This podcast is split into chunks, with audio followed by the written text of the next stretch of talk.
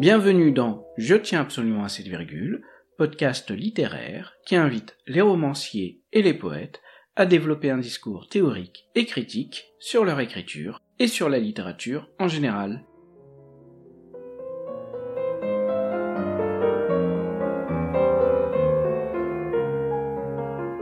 Je reçois aujourd'hui Michel Crépu, écrivain, critique littéraire, notamment au Masque et la Plume, directeur de revue, et qui a exercé plusieurs années comme éditeur à Gallimard.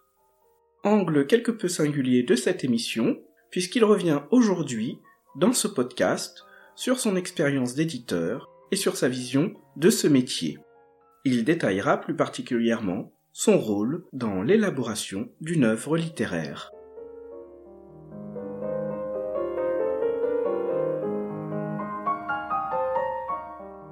Me souviens qu'à certains Noëls, je lisais les Karamazov sous les yeux attendris de Béatrice.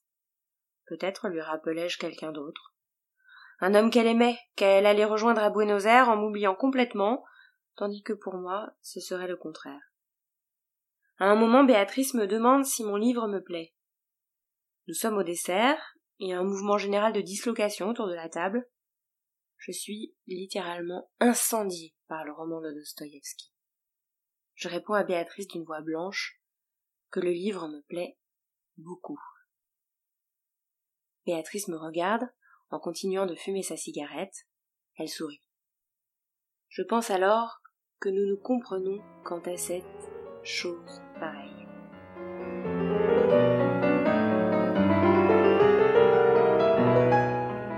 Qu'avez-vous ressenti la première fois que vous avez été édité? Eh bien, je pense que c'est une, euh, une émotion euh, très particulière parce que, après tout, euh, même s'il y a beaucoup de livres, même si nous sommes entourés de livres, l'expérience de publier soi-même et d'avoir son nom quelque part sur une couverture, c'est, ça reste quelque chose d'assez, non pas miraculeux, mais, mais, mais un peu quand même. On se dit, mais les circonstances auront fait en sorte que un livre puisse arriver entre les mains et, signé par moi. Donc c'est c'est très étrange finalement comme sentiment. Et puis quand vous écrivez un livre, vous êtes dans un rapport d'intimité au langage. Vous, êtes euh, euh, personne ne sait ce que vous faites. Euh, vous êtes vraiment comme, comme était Kafka, le talent en moins. c'est votre langage, ce sont vos mots qui arrivent, et, ça c'est quelque chose de, très étonnant. Je dirais même que c'est ce qui m'a le plus, euh, qui continue de me, m'étonner, qui continue de me, me fasciner. L'écriture à proprement parler du livre, être seul face au livre. Oui, il y a foncièrement une, une expérience de solitude. Sans forcer la note, il s'agit pas de le mot solitude était déjà, déjà tout un truc. Mais non, c'est simplement, voilà, c'est, c'est plutôt l'image qui, l'image qui me vient, c'est plutôt l'image du, du petit bateau ou, de la petite bagnole qui, qui, qui a un cas. Euh, ça, c'est une image qui m'est venue très souvent en cours d'écriture. Euh, j'étais, je ressemblais un peu à ces, à ces ânes que Saint-Simon a décrit dans ses mémoires quand il a été en Espagne il était il était frappé. Je trouve ça merveilleux. Saint-Simon, il, a été obligé d'emprunter des chemins de montagne pour, euh, etc. Et alors, il y avait, il y avait euh, toute une équipe euh, avec des, avec des, animaux pour porter les, bagages, etc. Et il est, il est fasciné par le fait que les ânes ont une espèce de sens, de délicatesse du, sabot qui trouvent, parce que c'est, les chemins sont très chaotiques, et les, animaux ont, le, don de trouver comment euh, comment avancer, comment euh, etc. Et, Saint-Simon est, très fasciné par ça, et, je trouve ça vraiment euh, étonnant. Et dans cette expérience donc solitaire, cette recherche d'un chemin, quelle place va pouvoir trouver un éditeur et le travail éditorial? Peut-être en prenant pour exemple votre propre travail en tant qu'auteur avec un éditeur sur vos premiers textes, euh, comment ce travail a pu intervenir, comment vous l'avez vécu? Je peux vous raconter, euh, pour mon premier livre, euh, c'est le plus simple, je travaillais à l'époque, alors on est, on est en 80, 86, je crois, ou 87 par là.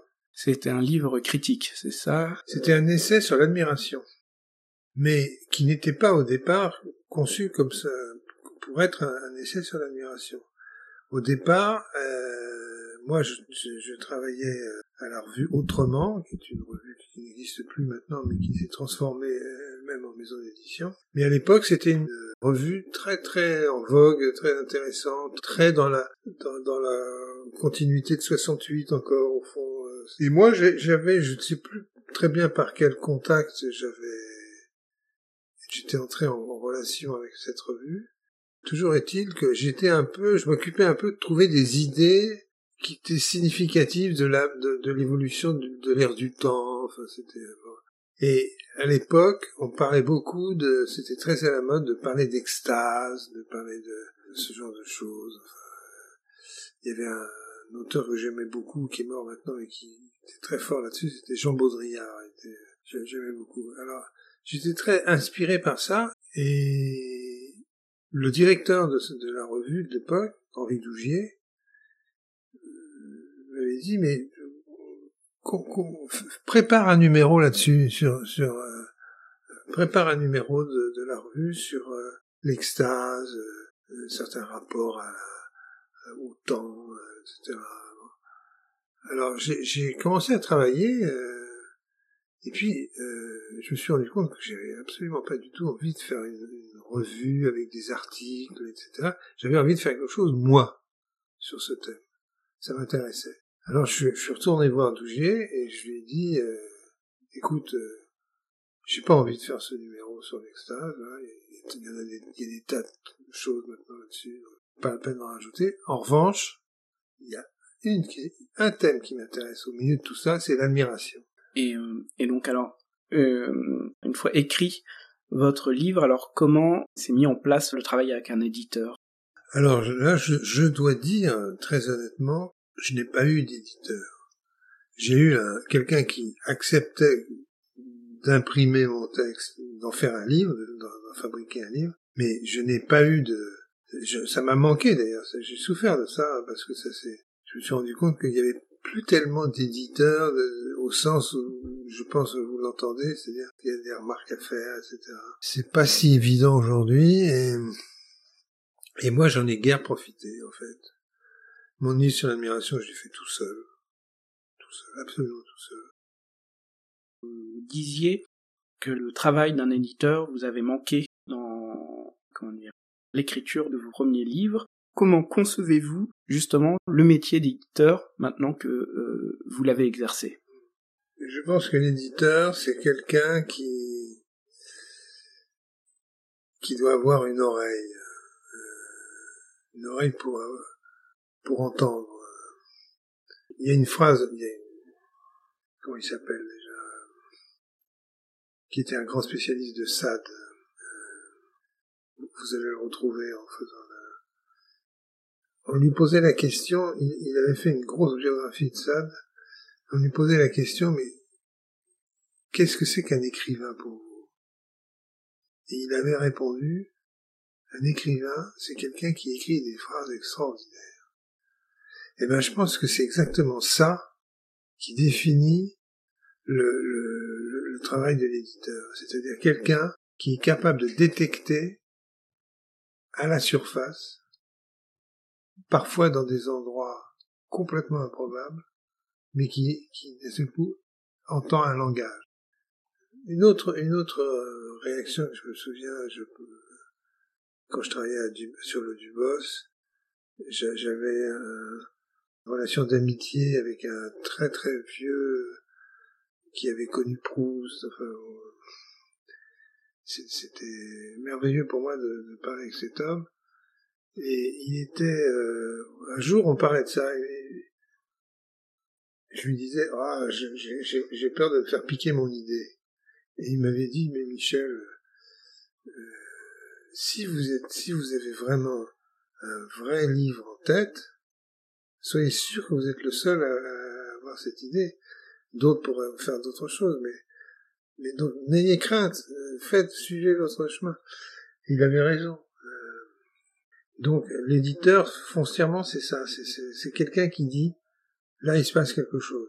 On entend quelque chose. Donc, il faut mettre en, il y a quoi derrière? Il y a un poème. Bon, bah, ok, on peut. Ou ça peut être un roman. Ça peut être un essai. Ça, ça peut être... La question du genre est, pas, pour moi, euh, n'a pas une grande importance. Ce qui est important, c'est, la singularité de, la parole qui, qui sort de là. Et est-ce que vous pouvez défendre euh, des textes qui sont éloignés de ce que vous écrivez en tant qu'auteur? Oui, oui, oui, très souvent. Je dirais même c'est l'écrasante majorité. Et quelles sont les, les qualités qui font un bon manuscrit? Quand vous le recevez au tout début en tant qu'éditeur Qui recherchez-vous à ce stade? Ben Justement, ça, c'est-à-dire quelqu'un qui, je vais vous donner un autre exemple, euh, qui est presque caricatural tellement il est, euh, c'est étonnant. Euh, un jour chez Gallimard, je, reçois mon courrier, donc je, j'ouvre les enveloppes qui contiennent toujours des manuscrits, etc. Et je vois là une sorte de cahier euh, écrit à la main, euh, une jeune femme euh, que je connaissais absolument pas. Et, et je me dis, mais elle est complètement folle cette fille. Elle n'a pas compris qu'il y a 300 livres par jour, 300, 300 manuscrits par jour qui déferlent. et elle, elle, elle écrit à la main son truc dans un cahier d'écolier des, poèmes C'est pas, pas vrai.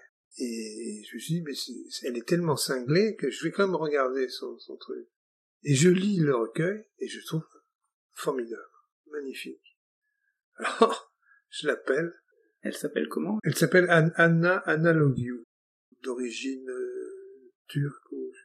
Et euh, donc, il poète très très très très très mûr déjà, très fort, très très fort très jeune, mais, mais, très fort. Et donc, j'ai, j'ai lui appelé, je lui ai dit, écoutez, euh, j'ai un reproche à vous faire, c'est de, d'envoyer votre manuscrit dans une enveloppe. Parce que franchement, si vous voulez avoir euh, une chance d'être un peu euh, repéré, il faut quand même faire attention à ça. Elle, elle riait, et, elle avait raison, puisque finalement, là, on touche aussi à la question du, de la liberté intellectuelle, de la liberté d'esprit, d'absence de préjugés, ça. J'aurais très bien pu, euh, le jour où j'ai ouvert son cahier d'école, j'aurais très bien pu, comme je l'ai fait d'ailleurs de, très nombreuses fois, euh, dire ok, ok, j'irai plus tard. Et, euh, et il a publié son premier recueil de poèmes chez Gallimard il y a trois quatre ans. Et, elle, a, publié un autre livre là, qui, est présenté en librairie demain, non la semaine prochaine. Euh, c'est, rigolo. Mais tout ça, c'est aussi des discussions, des dialogues avec l'auteur, des une capacité de sentir les choses que vous souhaitez exprimer. Euh, qu'est-ce qui Qu'est-ce qui peut faire que euh, le manuscrit va devenir vraiment un livre? Quel travers d'écriture rencontrez-vous le plus souvent? C'est la, gro la, grenouille qui veut se faire aussi grosse que, le bœuf. C'est ça le, défaut majeur, c'est la peur de ne pas en avoir assez. La peur du, du cours, la peur du, la peur d'être à sec. pour, pour se rassurer, pour oui, c'est vraiment un livre, ça ressemble à un livre, euh, ok. Mais, mais, mais non. Le rôle de l'éditeur, c'est de, dire à l'auteur, non, tu, tu penses que tu as écrit une page extraordinaire, là, mais tu, tu as tort. Euh, enfin, faut argumenter, naturellement. Mais, mais euh, oui, oui, non, c'est, c'est ça la grande, le grand problème, le seul vrai gros problème en littérature, c'est c'est de, de ne pas entendre euh, Rivarol qui dit euh, excusez-moi, j'ai pas pu faire plus court. Donc ça va être un travail beaucoup plus d'épure. Oui, tout à fait, c'est un travail d'épure, absolument. On a abordé le, les travers qu'on peut euh, rencontrer chez un écrivain et quels seraient, selon vous, les travers que l'on peut rencontrer euh, chez un éditeur Alors, le travers qu'on peut rencontrer chez un éditeur, c'est le démon de la rentabilité. C'est-à-dire, soyons clairs, euh, il ne s'agit pas de, dire que gagner de l'argent en vendant un livre, c'est mauvais, c'est mal. Non, c'est très bien. Mais euh, ce qui est ce qui est terrible, ce qui est vraiment terrible, c'est l'éditeur qui, en, lisant le, manuscrit, euh, se, demande si ça va si ça va marcher ou pas. Et qu'est-ce qui pourrait faire que ça marche si on voit qu'on peut arranger les choses, etc. Ça, c'est c'est vraiment un piège un démon. C'est le démon du, du ça marche. Alors évidemment, il faut en même temps que ça marche. Sinon, vous êtes, vous êtes, vous êtes coincé, donc il faut bien. Mais c'est fondamentalement, c'est quand même c'est ça. ça me rappelle aussi une phrase de Christian Bourgois, l'éditeur Christian Bourgois, avec qui je m'entendais bien discutait souvent. On lui disait, définissez le métier d'éditeur. Et il disait, l'éditeur, c'est quelqu'un qui publie des livres que les gens n'ont pas envie de lire. Vous exercez aussi euh, comme critique littéraire. Quelle nuance existe-t-il entre une lecture en tant que critique, dans une revue ou dans une émission de radio, et le travail critique à l'œuvre dans la relecture d'un texte en vue de le publier. Est-ce que vous pouvez reprendre? Je vais reformuler. C'est-à-dire que euh, il y a un travail critique qui peut intervenir donc quand le livre est paru, et est-ce qu'il est similaire au travail critique d'un éditeur quand il s'intéresse à un manuscrit qu'il reçoit? Est-ce que c'est le même œil critique? Pas facile de répondre, c'est une question assez subtile. J'aurais tendance à vous dire que c'est la même chose avec avec des avec des, des avec des, des paradoxes des trucs mais mais au fond euh, c'est plutôt des degrés si vous voulez. Euh, au, départ on est dans le brouillard on voit pas grand chose on, avance comme ça. Puis après ça se précise euh, un paysage qui apparaît des personnages qui se détachent. Mais fondamentalement je, je changerai peut-être d'avis demain, mais je vous appellerai pour mais, mais euh, au fond, euh, c'est, on a affaire à la même matière. Voilà. Avec quels éditeurs avez-vous apprécié travailler en tant qu'auteur et quels éditeurs ont pu vous inspirer dans votre manière d'aborder cette euh, fonction? Alors, je viens de vous parler de Christian Bourgois. Pour, pour moi, Christian Bourgois était vraiment un modèle pour ça.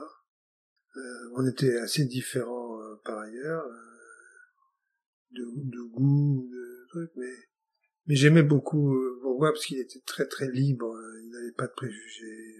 Ça aussi, c'est, il n'y a pas 36 000 choses à dire. Il y a surtout ça, ne pas avoir de préjugés, ne, pas accepter d'être un peu dérangé par un texte qui, qui, qui vous va pas au début, vous auriez préféré qu'il soit habillé plutôt avec une chemise orange plutôt qu'une chemise bleue, euh, je ne sais pas. Mais, mais non, c'est Bourgois pour moi était un modèle de, de liberté euh, intellectuelle. Euh, et puis euh, qui d'autre encore Alors son nom m'échappe aussi. C'était, il avait été longtemps directeur des éditions de l'âge d'homme. Vladimir Dimitrievitch. Dimitri, on l'appelait Dimitri je l'ai assez bien connu. Euh, c'était vraiment, euh, un grand monsieur. Il a pu, il a publié des textes euh, parmi les, plus grands textes du XXe siècle. Il les a fait, Grossman, Vassili Grossman. C'était aussi l'époque, les années 80, la chute du mur, l'écroulement du communisme, euh, etc. Enfin, des circonstances qui étaient tout à fait exceptionnelles. Et lui, il est au cœur de ça, Dimitri et, et moi, j'étais, j'étais très, très d'accord. Enfin, je comprenais ce qu'il voulait faire. Donc, un éditeur, c'est aussi une vision? Le mot vision est peut-être un peu non, je dirais plutôt euh, toujours la même, euh, la même volonté de, de rejoindre le langage là où il se, là où il est le plus, euh, le plus fort, le, plus, le plus dénué de préjugés. voilà, c'est tout. Il n'y a pas besoin d'en faire plus, mais il faut avoir cette disposition d'esprit pour être un bon éditeur être capable d'entendre des langages qui sont euh, très différents les uns des autres, qui ne vous plaisent pas forcément à vous, etc. Mais vous êtes capable de faire la distinction entre. Donc, euh, c'est pas grave si vous appréciez un auteur qui est très différent de vous, mais, mais c'est grave d'aimer un auteur qui est nul.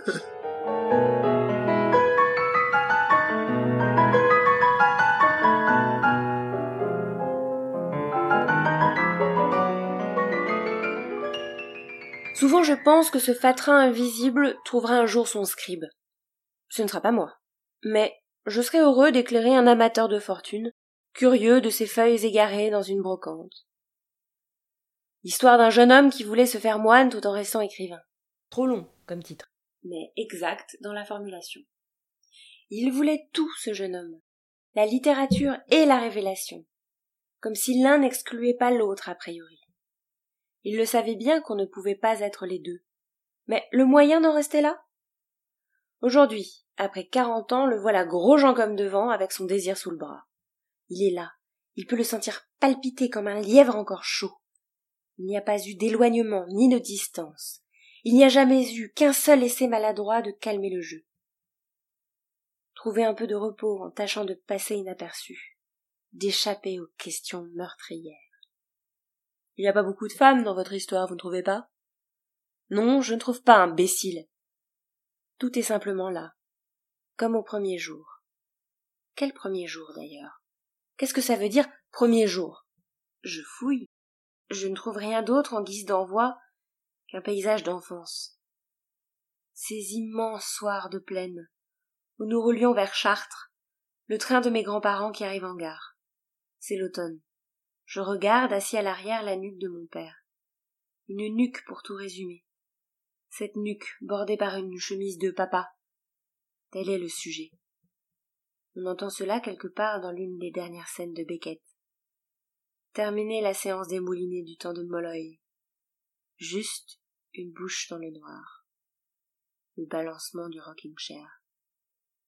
Ce qu'il y a désormais, c'est cette vision insensée de la tombée du jour une nuque d'homme, avec son nom pour bagage.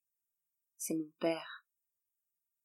Comment réalise-t-il qu'il est mon père? Moi, en tout cas, je vois bien comment je suis son fils, en cet instant même, où l'air chaud bat les vitres de la deux chevaux. Je regarde à la vitre les grands silos qui se tiennent dans l'air chaud. Je suis heureux.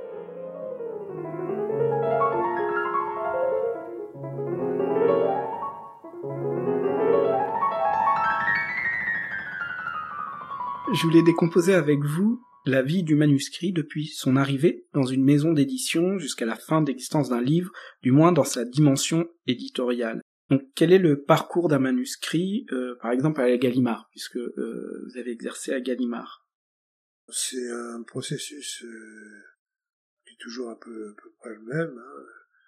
Le texte est d'abord lu, reçu, lu, retenu ou, ou, ou pas retenu Et euh, à ce moment-là, à partir de ce moment-là, il est, il a, il a une sorte de parrain, un éditeur, qui est capable de vous faire des remarques, de vous dire voilà, là ça va, ça va. Comme j'ai fait un petit peu avec vous, euh, ou d'autres. Et puis au fur et à mesure, les, quand les choses se prennent un, tour, euh, non pas définitif, mais enfin pas loin, d'être prêt euh, à embarquer, alors voilà, donc tout ça est assez long, donc finalement, en six ans, j'ai, j'ai, dû éditer, euh, je sais pas, j'ai pas fait de compte, peut-être cinq ou six livres. Comment s'organise ensuite le comité de lecture? Le comité de lecture, il, doit y avoir une douze, treize personnes qui, euh, chaque personne a dans son escarcelle trois ou quatre manuscrits. Et quand le comité se réunit, c'est Antoine Gallimard qui préside, et on fait le tour de table. Michel, vous avez, vous aviez trois livres euh, à lire. Quelles sont les, quelles sont les impressions? Qu'est-ce que vous dites? Alors, vous faites un peu résumé du livre, voilà, c'est l'histoire de, etc. Et puis, mais je pense que, euh, c'est pas un point, il faut retravailler. Euh, ou bien je, dis au contraire, non, c'est, c'est formidable, il faut pas attendre euh, plus longtemps. Ou bien, euh, non, ça, ça vaut pas un clou. C'est des livres qu'on vous a soumis, c'est pas forcément des livres que vous présentez vous. Euh... Si, ça peut arriver, les, deux sont possibles. Par exemple, avec vous, c'est, c'est exactement ce que le cas et il y a un ordre du jour qui est général. Il y a, euh, mettons, 20 romans répartis euh, autour de la table. Moi, j'en avais deux ou trois, euh, mon voisin deux ou trois. Et donc, on, prend, on prend la... Antoine Gallimard prend la liste, et ben voilà, les enfants du capitaine Grand. C'est comme ça que ça se passe. Ça dure assez longtemps. J'avoue, je suis assez soulagé de plus y aller maintenant parce que j'ai, j'ai, pas gardé, je garde pas un très bon souvenir. je trouvais que j'avais l'impression d'être un conseil de classe. Contrairement au masque et la plume, mais c'est pas la même chose le masque. On, s'amuse, là on s'amuse pas du tout. Lors de la présentation au comité de lecture, quels sont les différents motifs de refus qui peuvent être soulevés à ce stade de sélection? Au fond, c'est euh, là aussi, on en revient à des choses assez simples. Ça fonctionne ou ça fonctionne pas. Qu'est-ce que ça veut dire ça, fonctionne pas? Ou qu'est-ce que ça veut dire ça fonctionne? Eh ben, ça veut dire que vous êtes en train de lire le texte et vous oubliez la, station de métro parce que vous êtes pris. On peut rien contre ça. Et comment les ventes attendues d'une publication participent-elles à la décision d'éditer ou de ne pas éditer un texte? Alors là, je dirais, euh, je dirais qu'on en dit beaucoup là-dessus. Euh, les éditeurs sont, souvent soupçonnés de, chercher à faire des coups. C'est pas, c'est pas faux, c'est pas faux mais c'est loin de traduire la vérité d'ensemble. Les livres à coups, les, livres qui font des coups, il n'y en a pas beaucoup. Il y a plusieurs calibres. Les, trucs énormes, style Harry Potter, qui, qui euh, c'est des milliards de trucs. Mais après, il y a une foule de livres plus ou moins bons, plus ou moins moyens, qui marchent plus ou moins bien, etc., et qui sont l'essentiel du marché. Donc, euh, ce qui, est, surtout étonnant, c'est qu'il y ait encore de la place pour quelques bons livres. Ça, ça, c'est stupéfiant. Vous trouvez qu'il y a, qu'il y a plus beaucoup de place pour de, de bons livres? Ouais. Je trouve qu'on travaille très mal et qu'il n'y a pas de, de véritable curiosité. Il y a des livres qui ont une valeur littéraire et qui sont refusés pour des raisons commerciales? Oui, oui. C'est ce qui peut se justifier, hein, attention. Hein on peut très bien, euh, je peux très bien accepter l'idée que je refuse un manuscrit parce que je trouve qu'il n'est pas, euh, voilà, il n'est pas, pas tout à fait à sa place là. Je sais pas. Donc euh, c'est très subtil tout ça. Hein. Il, y a, il, y a, une question de responsabilité individuelle qui est, qui est très importante. Et, et tout n'est pas entre les bandits et les, et les anges. C'est pas, pas ça. Moi, je suis là-dessus très, très lucide. Ça a toujours été comme ça depuis que l'édition existe. Du temps de Victor Hugo, c'était déjà la, foire d'empoigne. Donc voilà, c'est comme ça. Y a-t-il un travail de réécriture après la signature du contrat? Oui, oui, oui, tout à fait. Jusqu'au dernier moment, c'est-à-dire euh, jusqu'au moment où il faut dire au revoir, adieu plutôt, le livre est prêt, il va partir en librairie, tout ça. Et euh, en quoi ce travail de réécriture diffère-t-il du travail qui intervient avant la présentation au comité de lecture? Je pense que la différence, si vous voulez, c'est qu'au départ, finalement, on ne sait pas trop euh, à, qui on a affaire. Enfin, on fait connaissance avec un texte aussi. Hein. Et donc, c'est très important de ne pas court-circuiter, de ne pas aller trop vite, accepter d'entendre le texte justement raisonner, de laisser un, livre sa singularité. Une fois le livre paru, le travail de l'éditeur est-il achevé? On peut dire oui, qu'il est achevé. Oui. L'éditeur peut sortir dans la rue, aller euh, voir la vitrine du libraire, et il voit dans la vitrine un livre dont il, dont il est l'éditeur. Il est content. Je voudrais revenir un instant avec vous sur une interview que vous avez donnée au journal L'Incorrect en janvier de l'année dernière. Vous aviez déclaré dans, dans cet entretien La littérature au sens strict a de moins en moins d'alliés dans la place. Je suis bien obligé de constater que dès qu'on évoque la littérature en tant que telle, il y a comme une gêne, et on se dépêche d'aller chercher un sujet plus immédiatement attractif. Ça me désole, parce qu'une telle situation est relativement neuve dans un pays comme la France qui a été si haut dans son rapport à la littérature. Je voulais revenir un peu avec vous euh, sur ces phrases. Quelles sont les raisons de cette gêne quand on évoque la littérature? C'est très mystérieux, mais c'est vrai, je, suis d'accord avec moi. Hein. Je ne modifie pas une virgule de, des trucs. Hein. Et donc, euh, je ferai volontiers le raccord avec ce que je disais tout à l'heure sur la définition de l'écrivain, quelqu'un qui écrit des phrases extraordinaires. Ça fait peur. Et il y a, tout à fait au fond du, truc une espèce de peur qui fait que on a un réflexe de, repli, de se protéger. Euh, le langage est quelque chose de, de mystérieux, de dérangeant peut-être, pas toujours c'est le refus d'entrer dans la, justement, dans l'expérience littéraire, euh, et donc de préférer euh, les formules toutes faites, de protection. Même par les éditeurs. Oui, oui, mais bien sûr. Tout le monde est, tout le monde est comme ça, plus ou moins, hein, plus ou moins. Nous avons tous nos petits côtés héroïques et tous nos, petits côtés de lâcheté. Voilà.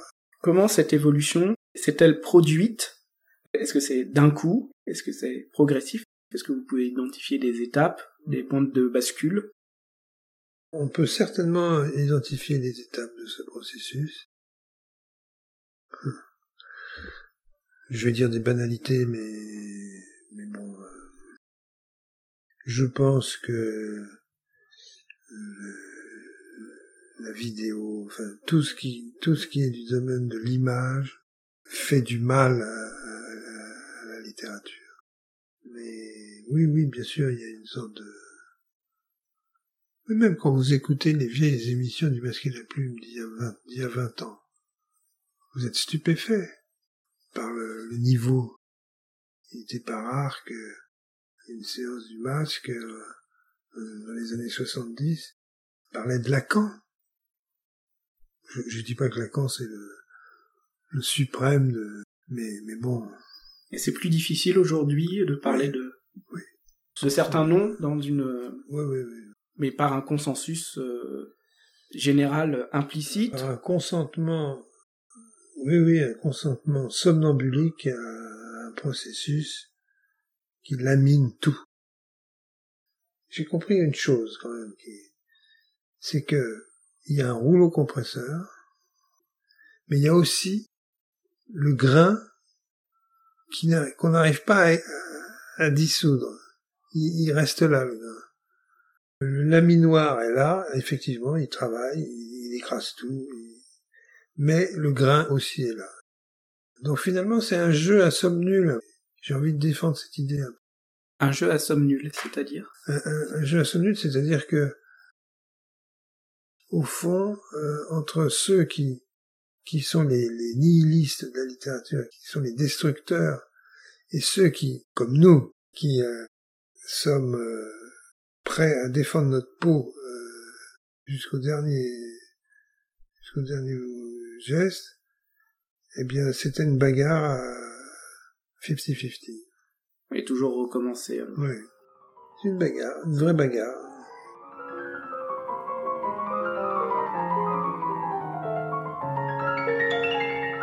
Qu'est-ce que Joyce eût pensé des combinatoires du grand jeu de l'Internet? Ce dont il fut le démurge en lui donnant une forme, celle de la comptine mêlée au flux de la rivière Liffey, est devenu notre chaos ambiant. Jamais les conditions de savoir n'ont été à ce point si aisées, jamais les possibilités d'en faire un art n'ont été aussi improbables. Mille sociologues nous l'ont déjà répété. Le stock est là tout de suite, je peux aller de ma chaise au Prado, plonger dans la bibliothèque d'Oxford, revenir en faisant un crochet par la rue de. Ce qui manque, c'est la patience, le silence. Ce qui manque, très simplement, c'est le temps, c'est-à-dire aussi bien l'ennui, George Steiner le dit très bien. Quel sera l'effet de cette nouvelle réalité sur la lecture, sur la fonction des livres tels que nous les avons connus et aimés? On peut déjà le constater par l'effet d'exotisme de plus en plus étrange que suscite l'acte silencieux de la lecture, l'ahurissement qui accueille la décision d'un tel de rester enfermé trois jours pour écrire. Le plus incroyable aujourd'hui, c'est le spectacle d'un petit garçon courant se réfugier à l'ombre d'une cabane avec son livre ne vient même pas à l'idée du petit garçon actuel d'entrer dans sa chambre pour y rêvasser, ouvrir un roman à n'importe quelle page, se laisser hypnotiser par le mystère des caractères. On l'attend partout. La tribu l'appelle sans arrêt. Au judo, au violon, au club théâtre, même à la bibliothèque. L'expérience de la solitude. Du regard posé à la fenêtre sur les toits. L'expérience de cette si étrange et douce tristesse qui est au fond de tous les livres, comme une lumière d'ombre.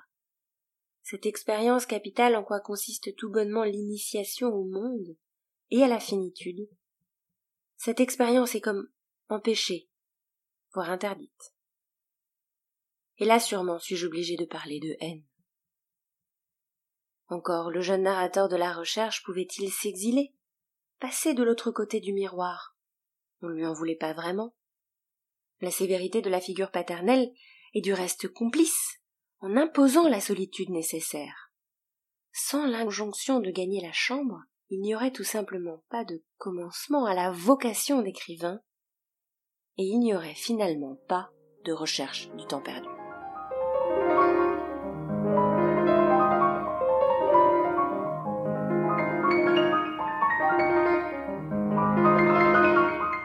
Vous dites aussi dans, cet entretien de l'incorrect, on ne peut plus dire qu'il y ait toujours, aujourd'hui, un milieu littéraire au sens brasserie lip du terme. Alors, d'abord, qu'entendiez-vous par milieu littéraire au sens brasserie lip du terme? Comment se caractérisait-il? Par des habitudes. Par des habitudes de, bistrot.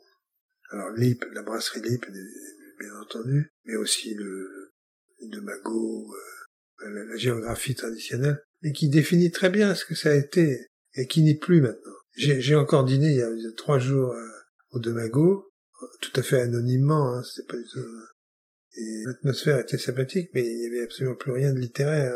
Et donc, c'est ça qui a disparu. C'est l'aspect social de la littérature. L'aspect, pas social, mais société. Société de gens de lettres, de gentlemen, qui euh, sont euh, des gens qui aiment euh, la conversation, qui, qui aiment la, parler de quelque chose qu'ils ont lu la veille, euh, euh, etc. Et, et c'est ça qui disparaît. Vous l'avez vu disparaître peu à peu? Hmm, ouais. Je me suis pas bien rendu compte sur le coup, euh, parce que j'étais moi-même pas un fou furieux de d'aller euh, chez Lip euh, tous les quatre matins pour. J'étais pas tellement comme ça. Mais voilà, oui. Oui, je l'ai vu, je l'ai vu disparaître. je l'ai vu disparaître. la première alerte qui résume tout, c'était quand je travaillais à la Croix, on, faisait le prix Goncourt on faisait, c'est-à-dire qu'on attendait à midi, à 13 heures, l'annonce du prix Goncourt pour faire un papier aussitôt et ça part un truc. Et c'était aux infos du, du, du, du, midi avant tout, avant avant les Russes euh, euh, de Poutine et etc. Enfin, c'était vraiment the the événement, la nomination du Goncourt en direct à la télé comme si c'était euh, eh ben le jour le jour où on n'a plus annoncé en tête le, prix Goncourt, je me suis dit ah, il y a quelque chose qui va pas. Et la suite me l'a confirmé. Comment définiriez-vous justement cette sociabilité de brasserie?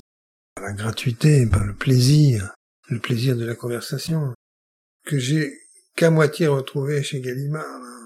Quand, quand je, Antoine Gallimard m'a proposé de venir, j'ai accepté pour une, raison, une seule raison. C'était le plaisir de, de, retrouver des gens avec qui j'allais avoir des conversations jusque, jusque tard dans la nuit.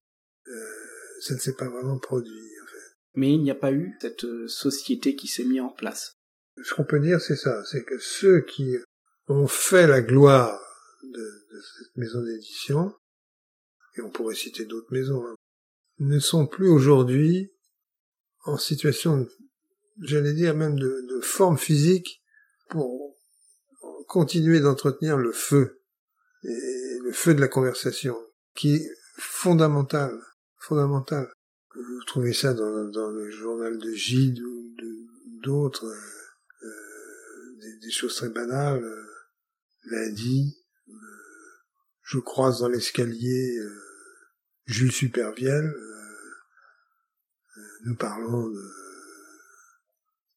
je ne sais pas quoi, enfin, et puis, et puis le, la conversation se poursuit et, c'est merveilleux. La littérature, c'est aussi une conversation d'escalier. Tout à fait. J'aime beaucoup cette formule. Conversation d'escalier. C'est exactement ça. Et ce qui, ce qui est très grave, c'est quand vous avez un, un, un éditeur, un écrivain, qui est dans l'escalier et qui euh, est pressé parce qu'il a un rendez-vous, je sais pas. Non, non, c'est dans l'escalier que ça se passe. Comment caractériseriez-vous euh, le milieu éditorial actuel, si ce n'est plus alors celui de la conversation et de la brasserie? Hélas, hélas, trois fois hélas, euh, c'est la... Je sais pas comment appeler ça, l'agence de marketing, les petites maisons euh, d'édition sont-elles des alliés de la littérature, et si oui, lesquelles? Je sais pas si elles sont forcément des alliés. Il faut pas non plus. Euh, pendant longtemps, j'ai entendu la. On valorisait les éditions Actes Sud, qui étaient les vrais, contre les corrompus horribles de Gallimard. Non, la situation est plus paradoxale et plus donc, euh, non, je, je pense qu'il faut, il faut garder le sens du paradoxe là. Le fait que vous soyez petit ne fait pas de vous un saint. Il y a quand même des, des petites maisons d'édition, euh, donc vous pouvez saluer le travail. Euh. Ah oui, oui, oui, bien sûr. Je, je m'intéresse beaucoup à la littérature, on en a parlé, à la littérature russe.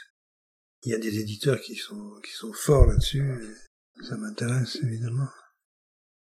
Que pensez-vous des, sensitivity readers, cette nouvelle profession qui vient des États-Unis et dont la mission est de relire les manuscrits afin de relever les passages qui risqueraient d'être perçus comme offensants ou désobligeants, et notamment pour éviter toute publicité négative sur les réseaux sociaux?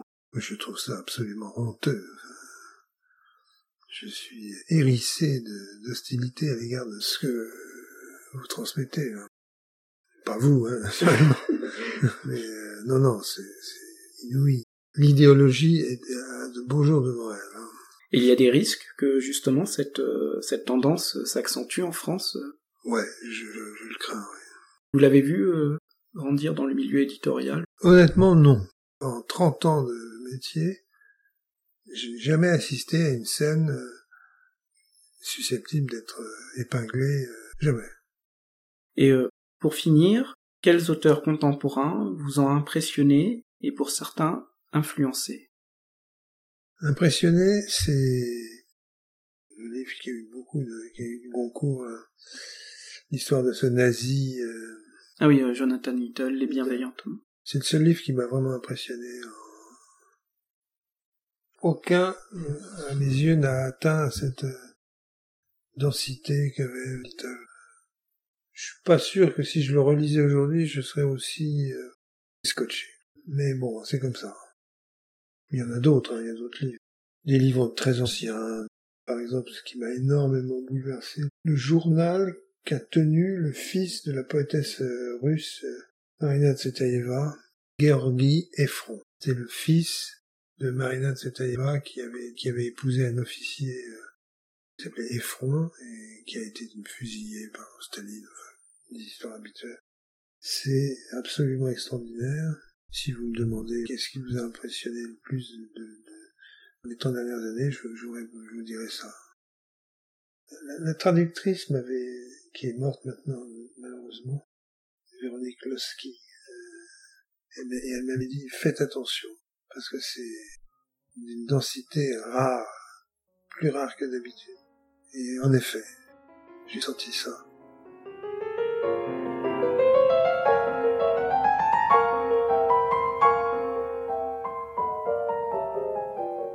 Venez d'écouter l'émission Je tiens absolument à cette virgule, avec pour invité Michel Crépu, présenté par moi-même, Hervé Veil, et avec la lecture de certains extraits des œuvres de notre invité par Marina Toré.